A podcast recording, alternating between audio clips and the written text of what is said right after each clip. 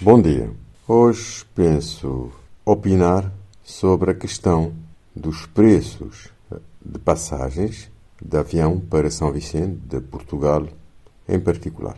Mais do que falar sobre os preços, eu queria analisar, em certa medida, a abordagem que, a partir de São Vicente, se tem tido em relação a esse assunto. Com alguma frequência, eu vejo na comunicação social, em particular nas redes sociais, Facebook em especial, denúncias ou reclamações da situação desproporcional do preço do bilhete de passagem entre São Vicente de Lisboa ou vice-versa, quer na TAP, Transportes Aéreos Portugueses, quer nos TACV, os Transportes Aéreos de Cabo Verde.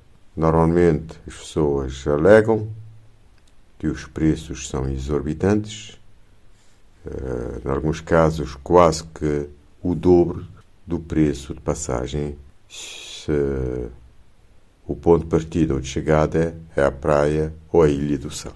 Há essa indignação, até a revolta, mas penso que, sim senhor, denúncias é fundamental, é importante, reclamações são muito importantes, mas no estádio em que estamos não se deve ficar pela mera reclamação.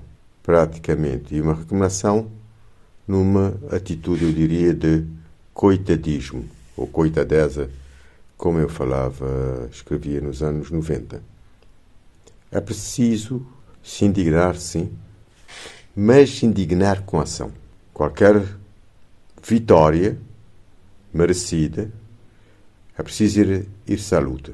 Logo, eu penso que os quadros, em particular, de São Vicente, devem começar por organizar e estudar o assunto em detalhe. A questão da pista do aeroporto, da dimensão da pista, uma das uh, falhas ou limitações recomendadas no aeroporto. A questão do, da instalação dos aparelhos, a questão dos preços dos combustíveis, que é o que consta em São Vicente, é mais elevado. E, estudando com dados essas situações, agir em conformidade, inclusive envolvendo a diáspora. Mas ir-se à luta, não ficar nessa atitude quase de coitadinho, de coitadeza, à espera que seja o governo a resolver, o governo agir. Se os cidadãos se unirem e darem combate com todos os sacrifícios que forem necessários a essas práticas, depois, claro, de serem averiguadas, ver a dimensão, e obrigar as autoridades são vicentinas a agir.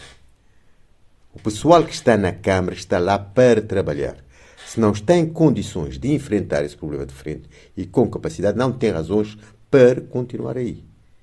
Esses são os problemas.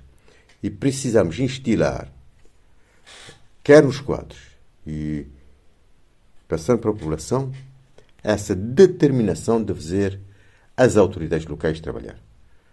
Não com meros discursinhos de circunstâncias, com palavras de ordem, etc. É preciso fazer pressão, eventualmente, sobre as petrolíferas, em todos os campos que for necessário, questão do preço, sobre as companhias aéreas, em todos os campos que for necessário. Envolver a diáspora, envolver as outras ilhas. Mas não ficar apenas na alimentação. A denúncia é bom, é numa face.